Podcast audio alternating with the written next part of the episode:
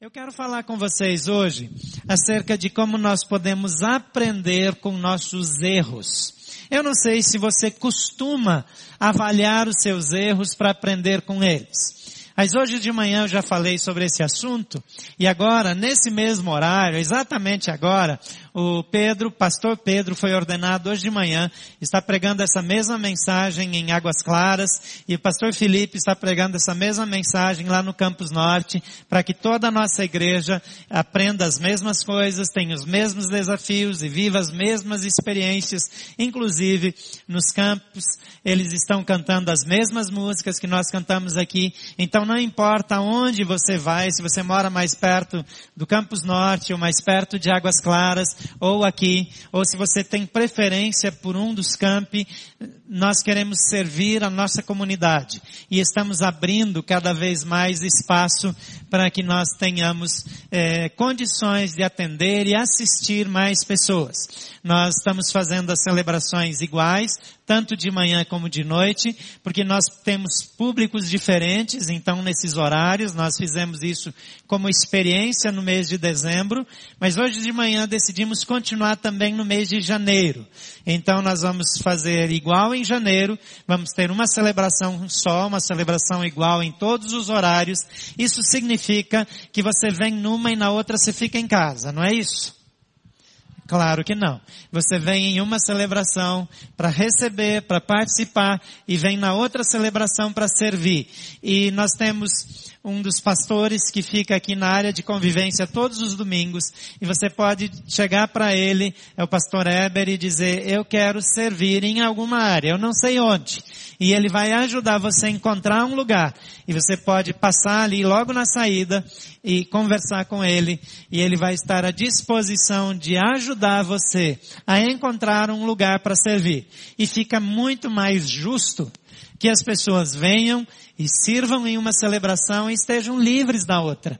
Se você olhar para algumas atividades nossas, para os câmeras, para a equipe de imagem é, do multimídia ali, se você olhar para a turma do som, se você olhar para a recepção, você vai descobrir que tem gente dobrando o plantão. E eles vêm numa celebração, vêm na outra, às vezes servem em duas, três celebrações. Então nós queremos que cada um sirva em uma celebração. Então você vai ter uma celebração para participar, uma celebração para servir e um pequeno grupo para frequentar. E se você estiver envolvido dessa maneira, nós estamos satisfeitos como igreja, porque sabemos que você está recebendo, que você está desfrutando daquilo que Deus te dá, mas você também está repartindo com outras pessoas, porque Deus não nos convidou para sermos espectadores, mas protagonistas. Deus espera que as nossas habilidades estejam à disposição do reino de Deus.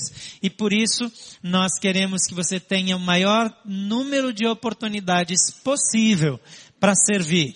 E se para isso a gente precisar fazer mais ajustes, nós faremos esses ajustes, porque o seu ministério é importante e você só vai ser plenamente feliz quando você viver aquilo para que você foi criado. Amém? Então vamos lá, como nós podemos aprender com nossos erros? Às vezes nós temos em erros nossos apenas uma experiência ruim. Talvez você já cometeu erros tolos, como chegar no aeroporto, acessar a internet e perder o voo. Quem já perdeu um voo navegando na internet? Levanta a mão. A esposa não vai olhar, pode levantar a mão. Ah, tem alguns poucos? Eu já. Já faz tempo. Às vezes nós perdemos um voo porque nós deixamos para sair em cima da hora. Quem já fez isso? Alguns aqui? Ah, tem mais gente, né?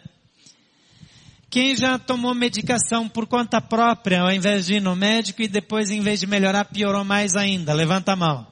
E já levanta pedindo perdão. Porque todo mundo sabe que está errado. Mas faz assim mesmo. O problema é que às vezes nós erramos e continuamos errando. Continuamos cometendo os mesmos erros.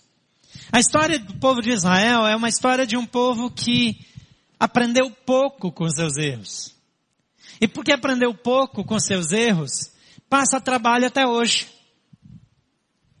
No Egito, eles eram escravos. E para sair do Egito, Deus fez milagres cinematográficos. Spielberg enlouqueceria se tivesse visto os efeitos especiais das produções que Deus fez lá. Ataque de moscas, de gafanhotos. A água do rio se transformando em sangue. Granizo grande que destruía a casa, que matava o gado no campo. Coisas que nenhum homem poderia fazer. Mas com o povo de Israel não aconteceu nada, eles escaparam ilesos. E eles saem, e na saída de, do Egito, eles chegam diante do Mar Vermelho. E quando eles chegam diante do Mar Vermelho, o exército dos egípcios está atrás dele. As montanhas dos lados. Eles não têm para onde fugir. E Deus então abre o mar e eles atravessam em terra seca. E quando o exército do, dos egípcios entra no mar, as águas voltam e destrói aquele exército. Então esse povo tem a sensação de que eles são invencíveis porque Deus está com eles. Porque onde eles põem a mão, Deus abençoa. E a Bíblia diz que eles, mesmo assim, cometeram muitos erros. Começaram a reclamar por ter saído do Egito, onde eles apanhavam todo dia, onde numa determinada época os filhos, meninos, todos bebês do sexo masculino foram mortos porque é, a nação estava crescendo demais e os egípcios estavam com medo de que aquele povo ia ficar mais forte do que eles. As coisas foram se complicando, mas mesmo assim eles queriam a comida que tinha lá. Falavam de alho, de cebolas, de melões, de pepinos. Mas Deus sustentou eles no deserto e quando eles não tinham comida, caiu alguma coisa que chamaram de maná, que era um alimento que caía do céu, que estava lá de manhã para ser recolhido.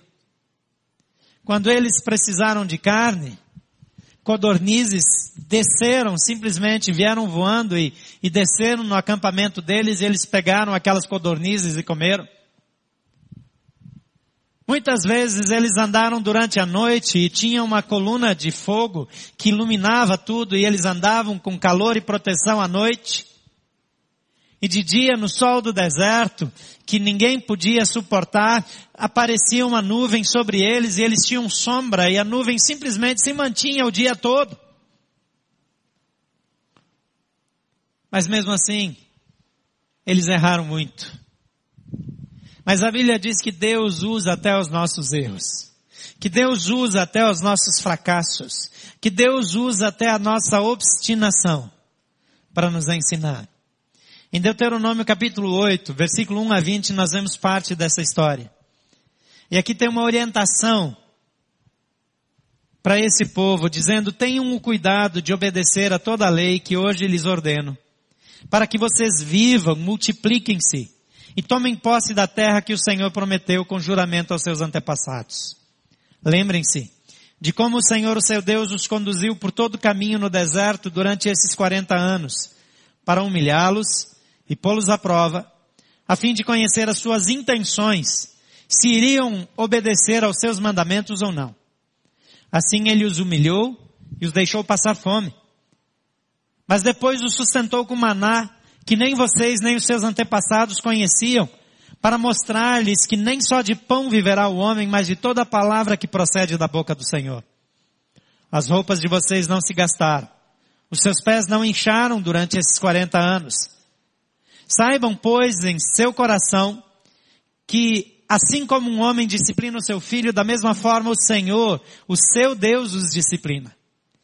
Obedeçam aos seus mandamentos, aos mandamentos do Senhor, o seu Deus, andando em seus caminhos e dele tendo temor. Pois o Senhor, o seu Deus, os está levando a uma terra boa, cheia de riachos e tanques de água, de fontes que jorram nos vales e nas colinas terra de trigo e cevada, videiras e figueiras e romazeiras, azeite de oliva e mel, terra onde não faltará pão e onde não terão falta de nada, terra onde as rochas têm ferro e de onde você poderá escavar cobre nas colinas. Depois que tiverem comido até ficarem satisfeitos, Louvem ao Senhor o seu Deus pela boa terra que ele lhes deu. Tenham cuidado de não se esquecer do Senhor, do seu Deus, deixando de obedecer aos seus mandamentos, às suas ordenanças e aos seus decretos que hoje lhes ordeno. Não aconteça que depois de terem comido, até ficarem satisfeitos, e terem construído boas casas e nelas morado, de aumentarem os seus rebanhos e a sua prata e o seu ouro e todos os seus bens, o seu coração fique orgulhoso e vocês se esqueçam do Senhor, o seu Deus, que os tirou do Egito, da terra da escravidão. Ele os conduziu pelo imenso e pavoroso deserto, por aquela terra seca e sem água, de serpentes e escorpiões venenosos. Ele tirou água da rocha para vocês e os sustentou no deserto com maná, que os seus antepassados não conheciam, para humilhá-los e prová-los, a fim de que tudo fosse bem com vocês. Não digam, pois, em seu coração, a minha capacidade e a força das minhas mãos juntaram para mim toda essa riqueza. Mas lembrem-se do Senhor, do seu Deus, pois é Ele que lhes dá a capacidade de produzir riqueza, confirmando a aliança que jurou aos seus antepassados, conforme hoje se vê. Mas se vocês se esquecerem do Senhor, do seu Deus, e se seguirem outros deuses, prestando-lhes culto e curva, curvando-se diante deles, asseguro-lhes hoje que vocês serão destruídos. Por não obedecerem ao Senhor, o seu Deus, vocês serão destruídos como foram as outras nações que o Senhor destruiu perante vocês. Essa orientação ao povo de Israel, longa, boa e ruim, agradável e dura ao mesmo tempo, traz uma mensagem. Se vocês não aprenderem com seus erros do passado, se vocês não aprenderem com as experiências que vocês já viveram, vocês terão consequências piores do que as consequências que vocês já tiveram e terão, o mesmo destino que as nações que se opuseram a vocês.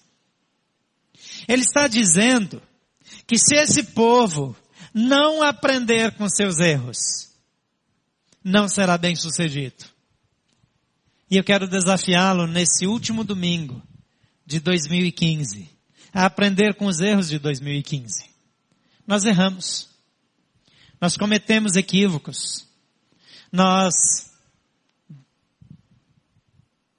tropeçamos, cometemos deslizes, gafes. Mas a Bíblia diz que eu posso aprender com meus erros, que eu posso crescer, que eu posso ter um desempenho melhor. Eu aprendi que nós nunca vamos parar de pecar, mas todos nós podemos pecar menos. Cada dia menos, cada vez menos. Nós não vamos parar de errar, mas todos nós podemos errar menos. E como nós aprendemos com os nossos erros? Em primeiro lugar, transforme a desobediência em motivação para obedecer. O versículo primeiro diz, tenham o cuidado de obedecer toda a lei que eu hoje lhes ordeno, para que vocês vivam, multipliquem-se e tomem posse da terra que o Senhor prometeu com juramento aos seus antepassados. Tenham o cuidado de obedecer. Quando nós desobedecemos uma lei, frequentemente nós temos consequências. Tem muitas pessoas corruptas no Brasil. Entre a população, entre as autoridades, entre os políticos, entre os administradores, entre os executivos entre os religiosos, em todos os lugares no Brasil, em todas as instâncias, nós temos pessoas corruptas. Mas uma das razões que as pessoas continuam corruptas no Brasil é porque as penas, o efeito da corrupção é muito pequeno. O que Deus está dizendo é que espiritualmente falando, nós sempre vamos colher aquilo que nós plantamos. A Bíblia diz, não se enganem. Aquilo que o homem semear, ele ceifará. Essa é uma lei espiritual. Alguns homens acharam que estavam acima da lei. Essa operação Lava Jato, ela não é perfeita, Eu não tenho certeza se todo mundo que é preso é culpado. Eu não tenho certeza que só os maus foram prejudicados. Eu não posso garantir que esse movimento também não seja usado de vez em quando politicamente. Eu não sei. Mas eu sei de uma coisa. Algumas pessoas que achavam que nunca pagariam por seus erros, estão começando a pagar pelos erros cometidos. Esse é um fato. Nós estamos diante de um momento na nossa história em que talvez o Brasil vai começar a aprender mais sobre isso. Onde sonegação não vai mais ser algo que a gente faz e tudo bem. Quando você é multado por exceder a velocidade, e quando você é multado de novo, e de novo, e de novo, daqui a pouco você diminui a velocidade. Porque é impressionante como nós temos mais facilidade para aprender quando nós pagamos por isso. O povo de Israel está sendo admoestado aqui a olhar para trás e decidir obedecer nas mesmas situações onde ele desobedeceu anteriormente. Onde a nação desobedeceu. Onde eles coletivamente erraram. Ele diz, aprendam alguma coisa. Cresçam com isso. Tenham o cuidado de obedecer, porque anteriormente vocês desobedeceram. Quando eu tomo decisões sem consultar a Deus. Quando eu falho no meu casamento. Quando eu falho com os meus filhos. Eu falho, quando eu falho como profissional. Se eu aprender com isso, aquela experiência me trouxe algum benefício. Quando eu não aprendo nada, eu vou sofrer à toa. É perda de tempo, porque eu vou sofrer de novo e de novo e de novo com os mesmos erros. Então transforme a sua desobediência vivida em motivação para obedecer a Deus. Em segundo lugar, use o sofrimento para desenvolver dependência de Deus. O texto aqui fala, versículo 2 e 3, de lembrem-se de como o Senhor, o seu Deus, os conduziu por todo o caminho no deserto, durante 40 anos, para humilhá-los e pô-los à prova, a fim de conhecer as suas intenções. Se você está com a sua Bíblia aberta, anote aí, sublinhe intenções. Deus quer conhecer as suas intenções. Às vezes, nós temos a intenção errada. E Deus quer corrigir a nossa intenção. Não é tanto se nós cometemos um deslize aqui ou outro ali, mas se nós temos a intenção de andar errados, se nós temos uma intenção pecaminosa, se nós temos uma má intenção no nosso coração. E Deus quer que nós aprendamos com isso. Deus deseja que nós cresçamos. E Deus quer que nós aproveitemos aqueles momentos de sofrimento, de dificuldade. Por que, que esse povo passou 40 anos no deserto? Por uma razão só. Eles caminharam 40 dias. 40 dias. E nesses 40 dias eles chegaram num lugar chamado Cades Barneia. E quando eles chegaram em Cades Barneia, Moisés mandou espias para conhecer a terra, que eles deveriam tomar posse. Quando descobriram que lá tinha gigantes, que tinha cidades fortificadas, que as coisas não iam ser fáceis aos olhos humanos, eles falaram, nós não podemos entrar. Eles não confiaram em Deus. Eles viram todos aqueles sinais do Egito, eles viram o mar se abrindo, eles viram tanta coisa espetacular. Mas eles falaram, nós não podemos confiar em Deus para tomar posse dessa terra. O resultado é que eles ficaram 40 anos no deserto, um ano para cada dia. Eu gosto de repetir que com essa experiência de Israel, eu aprendo que Deus te dá o direito de aprender do pior jeito. 40 dias ou 40 anos, a escolha é sua. Em 40 dias de caminhada, eles poderiam ter encerrado o ciclo da peregrinação. 40 dias de caminhada e começavam as conquistas. E mais um tempo de conquistas e viria a paz. Mas eles simplesmente ficaram 40 anos andando pelo deserto. 40 anos. Muito mais. Muitíssimo mais. do que o planejado por Deus. E quer saber? A geração que não confiou em Deus morreu no deserto. Eles perderam a única oportunidade da vida. O povo não perdeu, a descendência não perdeu, mas aqueles homens, aquelas mulheres morreram no deserto. Com exceção de dois homens, Josué e Caleb. Todos os demais morreram no deserto. Somente eles permaneceram. Desse tempo. Somente eles continuaram. Então quando você lembra de dores, de sofrimento, de situações humilhantes, onde você dependeu de Deus, onde só Deus poderia livrá-lo. Aproveite essa experiência para confiar em Deus e depender dele logo de saída. Não entre no próximo ano confiando em si mesmo. Não entre no próximo ano tentando resolver as coisas por si. pouco antes de começar essa celebração. Eu conversei com uma amiga muito querida, muito próxima a mim,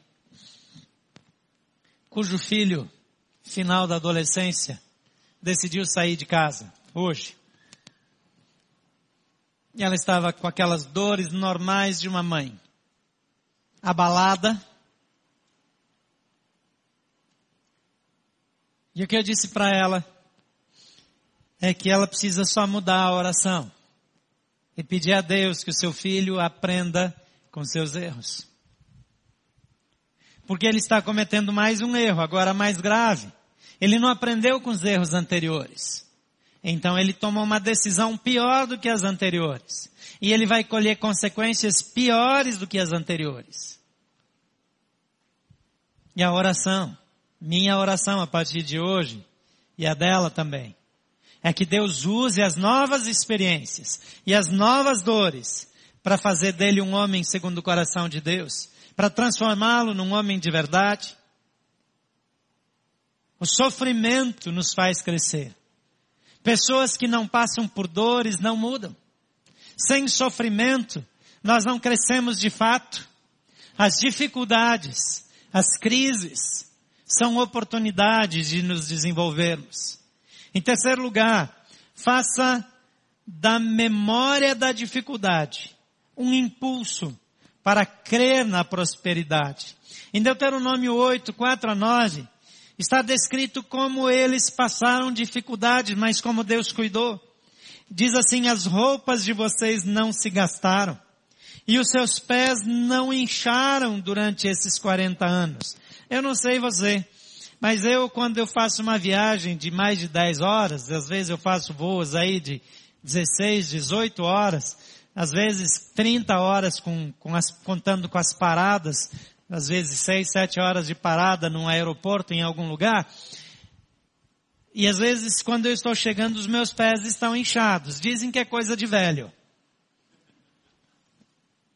Mas você já imaginou caminhar todos os dias nas areias quentes do deserto, sem ter problema nos pés.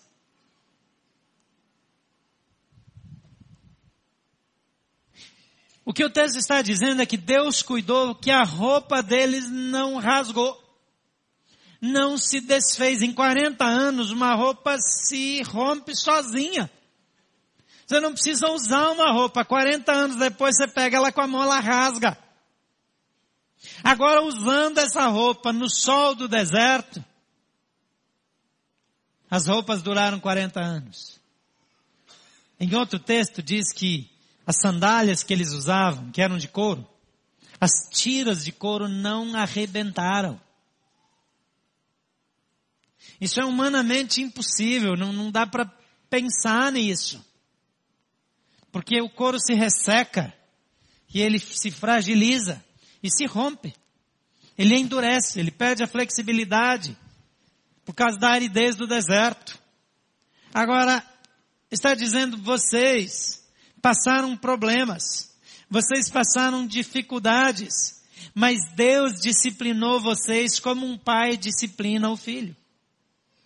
E o texto diz, obedeçam aos mandamentos do Senhor, o seu Deus.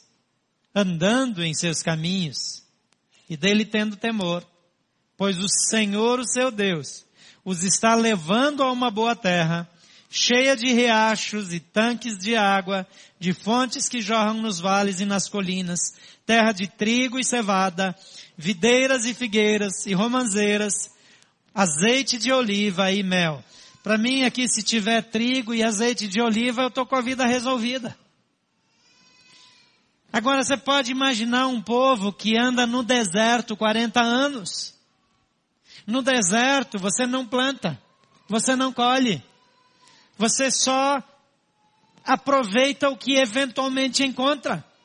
Agora as pessoas estão saindo do deserto, estão saindo da dificuldade, estão saindo da crise. E eles estão indo para uma terra cheia de riachos e tanques d'água. O que mais falta no deserto é água. E ele está dizendo aqui que a terra é cheia de riachos e tanques d'água e que fontes jorram nos vales e nas colinas.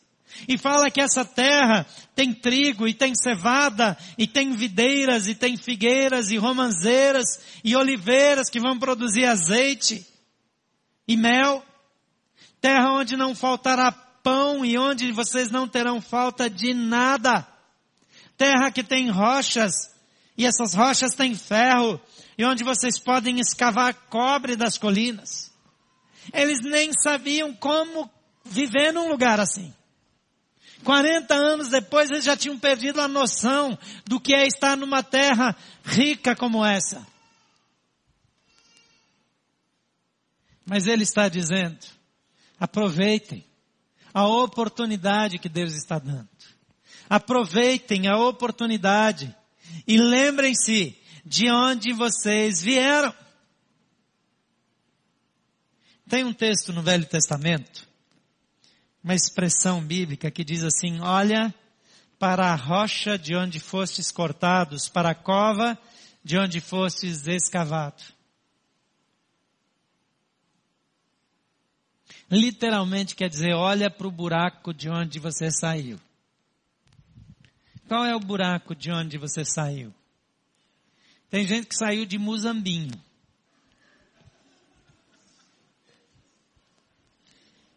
Eu saí de um lugar chamado Barro Preto. Mas não é aquele barro preto chique lá de Minas, não.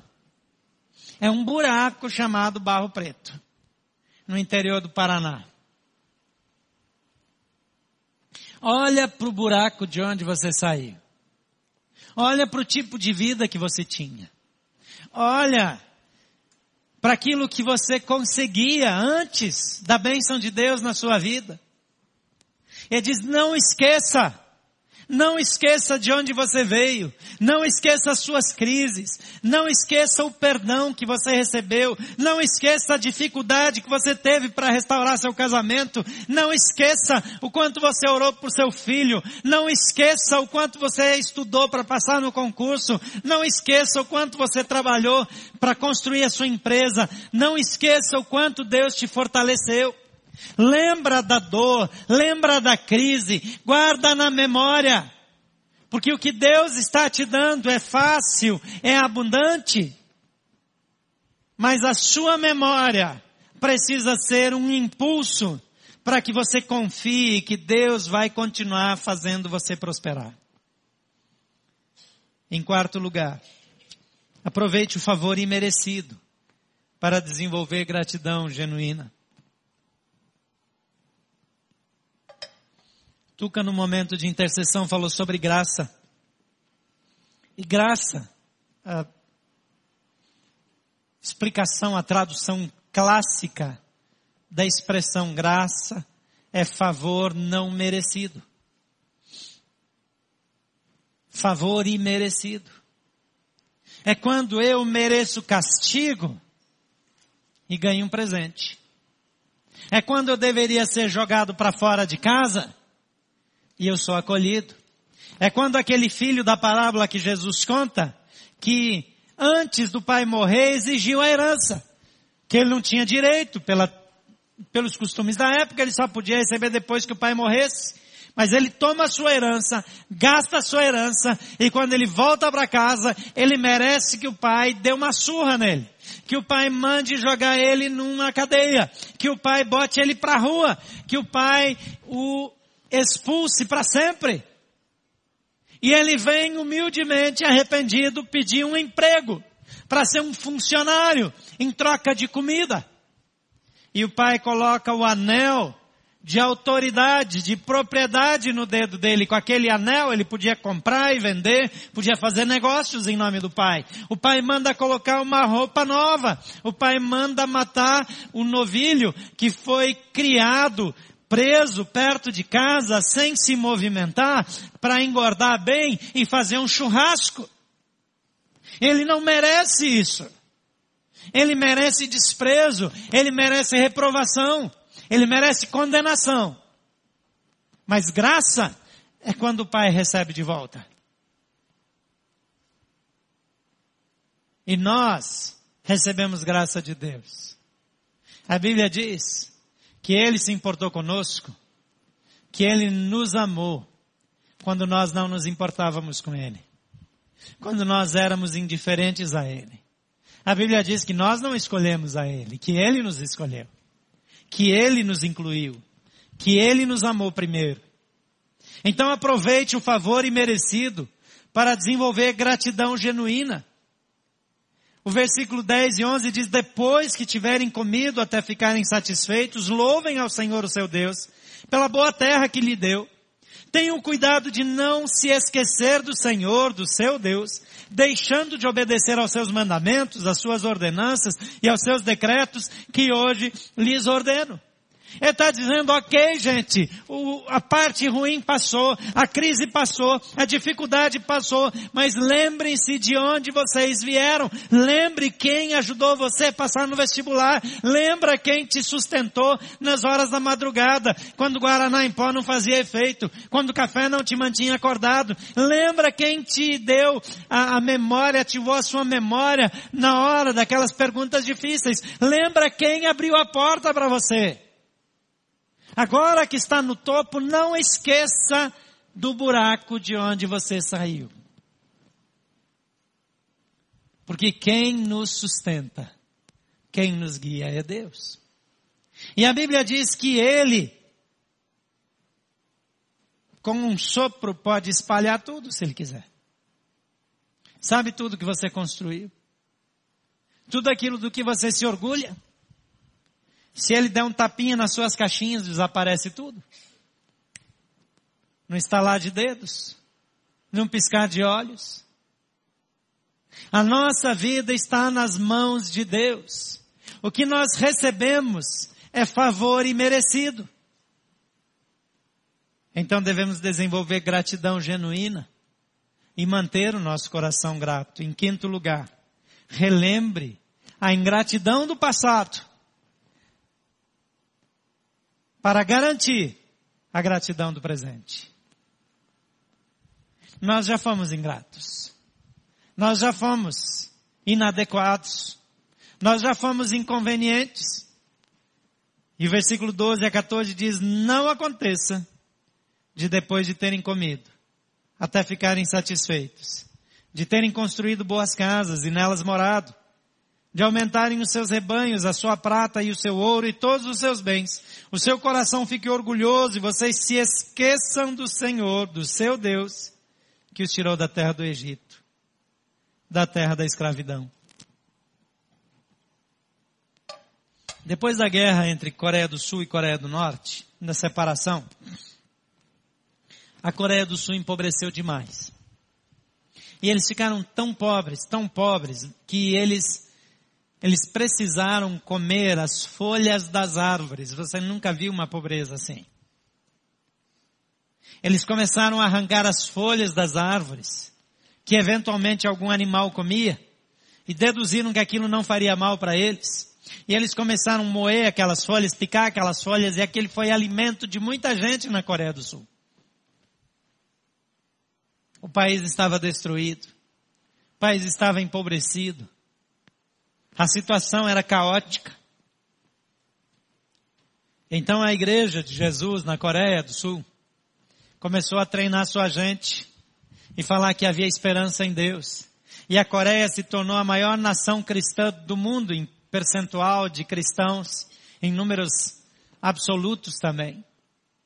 E como eles tinham passado por um período de muita turbulência e o país começou a ter eleições e os, vou usar os termos aqui do Brasil, os deputados, os senadores chegavam lá e não tinham experiência, então a igreja começou a dar treinamento para eles.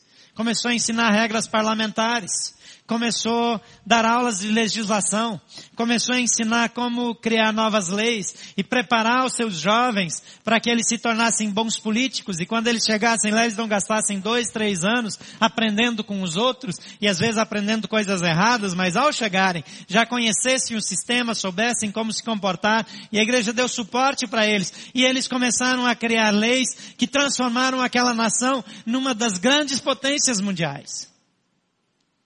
E as igrejas cresceram cada vez mais.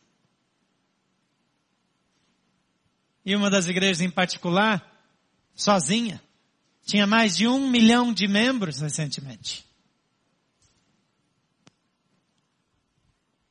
Ocorre que o povo enriqueceu. As igrejas também enriqueceram. E construíram templos absurdos e já não sabiam mais como gastar dinheiro e gastaram com mármore e com, com coisas que demonstravam riqueza e poder.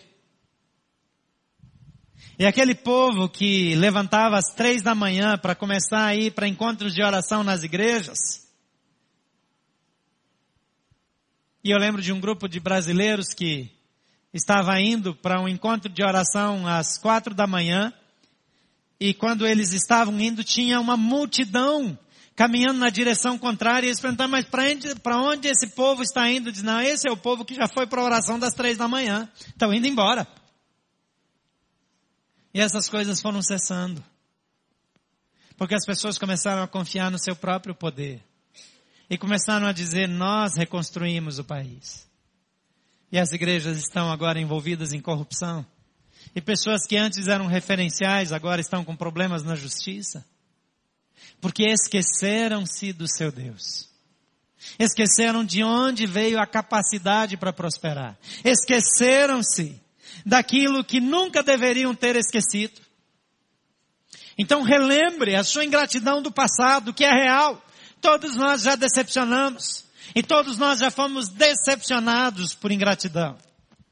Relembre isso para garantir a gratidão no presente. Em sexto lugar, admita os fracassos do passado para reconhecer a fonte do sucesso no futuro. Versículos 17 a 20 diz, não digam pois em seu coração a minha capacidade, a força das minhas mãos, ajuntaram para mim toda essa riqueza. Mas lembrem-se do Senhor, do seu Deus, pois é Ele que lhes dá a capacidade de produzir riqueza. Pois é Ele que lhes dá a capacidade de produzir riqueza. A nossa habilidade vem de Deus. Deus é que nos capacita. Deus é que nos qualifica. Talvez você nem olhava para Deus, mas Deus já estava por detrás de tudo. Por isso eu não tenho nenhuma dificuldade de recomendar que você invista no Haiti, que você invista na Índia, que você invista nas missionecas, que você invista no Vajão, que você apoie os órfãos, as viúvas, que você cuide dos pobres, porque isso é demonstração de gratidão. Eu digo para Deus, eu sei que sem o Senhor eu estaria na situação deles, mas o Senhor teve planos melhores para mim. E eu sou grato. A decisão de confiar nele, a decisão de admitir que eu já falhei e mesmo assim Deus me restaurou, é uma garantia de que eu posso acertar. Então não esqueça dos seus fracassos, porém não permita que eles dominem você. Não permita que ninguém o acuse, nem o diabo, por causa dos erros do passado. A Bíblia diz que quando nós confessamos nossos pecados, o Senhor é fiel e justo para nos perdoar os pecados e nos purificar de toda injustiça. Se você fez uma tentativa e não deu certo, reconheça o fracasso, peça ajuda divina, mas avance. O Senhor é contigo. Guarde na memória os erros cometidos, não para torturar-se, mas para não voltar a cometer os mesmos erros. Para depender de Deus como nunca dependeu. Para confiar nele como nunca confiou. Para mudar de vida. Lembrem-se do Senhor, do seu Deus, pois é Ele que lhes dá a capacidade de produzir riquezas, confirmando a aliança que jurou aos seus antepassados, conforme hoje se vê. Deus tem uma aliança comigo. Deus tem uma aliança com você. E se nós formos fiéis, Ele sempre é fiel. As lições que a nação de Israel deveria ter aprendido com a sua experiência não duraram para sempre. Algum tempo depois de haverem enriquecido, esqueceram-se da sua história e do seu Deus. Nada poderia ter sido mais desastroso. Entretanto, é mais fácil ver as falhas dos outros do que as nossas próprias. É mais fácil e mais agradável falar do pecado dos outros, do erro dos outros, do que nos nossos próprios. Se nós não aprendermos com eles e com nossos próprios erros, nossos erros serão apenas memórias ruins. Mas se nós crescermos com eles, eles terão grande utilidade na nossa vida. E servirão para nos levar para um nível que nós jamais sonhamos. Porque Deus nos convida a aprender com nossos erros. Quero desafiar você a fechar seus olhos. E você não vai lembrar naturalmente de todos os seus erros desse ano, porque alguns deles você sequer reconhece como erros.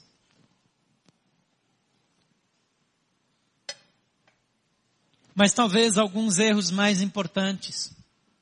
Algumas coisas que marcaram a sua vida. E eu quero desafiar você a colocar isso diante de Deus. E dizer, ok Senhor, eu de fato errei. Eu não fiz o que eu queria fazer. Eu não fiz o que eu deveria fazer. E eu não fiz o que o Senhor esperava que eu fizesse. Mas eu quero aprender. Eu quero crescer. Eu quero mudar. Todos nós podemos crescer. E todos nós precisamos crescer. Quando eu não reconheço que preciso crescer, eu já estou não só estagnado, mas estou retrocedendo. Porque como seres humanos vamos continuar falhando. Mas Deus nos convida a crescer sempre, a aprender com nossos erros. Coloque as suas falhas diante de Deus. Se ainda for necessário, peça perdão e receba o perdão de Deus. Caso já tenha feito isso, peça a Deus sabedoria para aprender com seus erros e novas oportunidades para crescer. Pai querido, eu peço que o Senhor nos conduza. Que o Senhor abra portas para os teus filhos. Que o Senhor nos ensine a aprender com as falhas cometidas. Que o Senhor nos ensine a analisar e ver como o Senhor vê aquilo que nós fizemos, que interferiu no processo, que nos atrapalhou, que fez mal, que prejudicou a nossa vida. Eu peço, Pai, que o Senhor nos dê sensibilidade para crescermos e desejo de crescermos. Que esse ano fique na nossa história como um ano onde nós aprendemos e crescemos, onde escolhemos avançar. E que o novo ano que se aproxima seja um ano de conquistas, seja um ano de glorificar ao Senhor, um ano de viver na prosperidade do Senhor, mas lembrando sempre de onde vem, de quem é a verdadeira fonte dessa prosperidade. Abençoa teus filhos nessa noite, em nome de Jesus. Agora, se você quer viver nisso, se você quer aprender com seus erros, se você quer desfrutar das bênçãos de Deus, tem uma coisa que vale para absolutamente todos. Eu e você precisamos de Jesus Cristo na nossa vida. A Bíblia diz que Ele veio para corrigir os nossos erros. Que Ele veio para que os nossos pecados, os nossos erros, as nossas falhas não fossem mais levadas em conta, mas que a justiça dele cobrisse as nossas falhas e nós tivéssemos oportunidades novas. no esforço humano apenas, nós sempre vamos fracassar. Mas em Jesus, nós temos graça, favor e merecido. E Ele nos acolhe. E a Bíblia diz que quando nós confessamos Jesus como Senhor e cremos no nosso coração que Deus o ressuscitou dos mortos, nós somos salvos. E nós fazemos isso numa oração como essa que eu quero que você faça em voz alta comigo. Se você nos acompanha pela internet, se você está no quarto de hotel, se você está assistindo no seu celular, se está na sala de casa, não importa. Eu quero desafiar você a repetir essa oração comigo também em voz alta. Vamos dizer juntos, Senhor Jesus, eu nessa noite escolho crer em Ti. Eu confesso que Tu és Senhor e que eu sou falho, sou pecador e preciso da tua graça. Por favor, perdoa os meus pecados. Me ajuda a aprender com meus erros. Me ensina o verdadeiro caminho da vida. E me dá do teu Espírito Santo, para que seja meu guia, orientador para toda a minha vida. Nessa noite, eu te recebo como meu Senhor e meu Salvador. Amém. Se você quer validar essa oração na sua vida, se você quer dizer, Jesus, eu quero que isso seja sério. Eu não apenas repeti, mas eu estou falando sério. Eu quero um relacionamento contigo. Levante uma de suas mãos bem alto e mantenha sua mão erguida. Eu quero orar por você. Pode manter sua mão erguida. Aqui na frente, lá atrás, todos vocês, eu estou vendo vocês, pode manter sua mão erguida. Você que nos acompanha pela internet, se você está na área externa, faça o mesmo gesto. Pai querido, cada uma das mãos erguidas nesse auditório e também das pessoas que nos acompanham ao redor do mundo, onde quer que estejam, são pessoas dizendo sim, Jesus, eu quero a tua vida, eu quero um relacionamento contigo, eu quero crescer, eu quero aprender. Envia sobre eles o teu Espírito Santo. Dá-lhes o perdão, a restauração, a vida nova em Cristo Jesus. E que possam experimentar essa graça sem medida em todo o tempo nas suas vidas. Em nome de Jesus. Amém.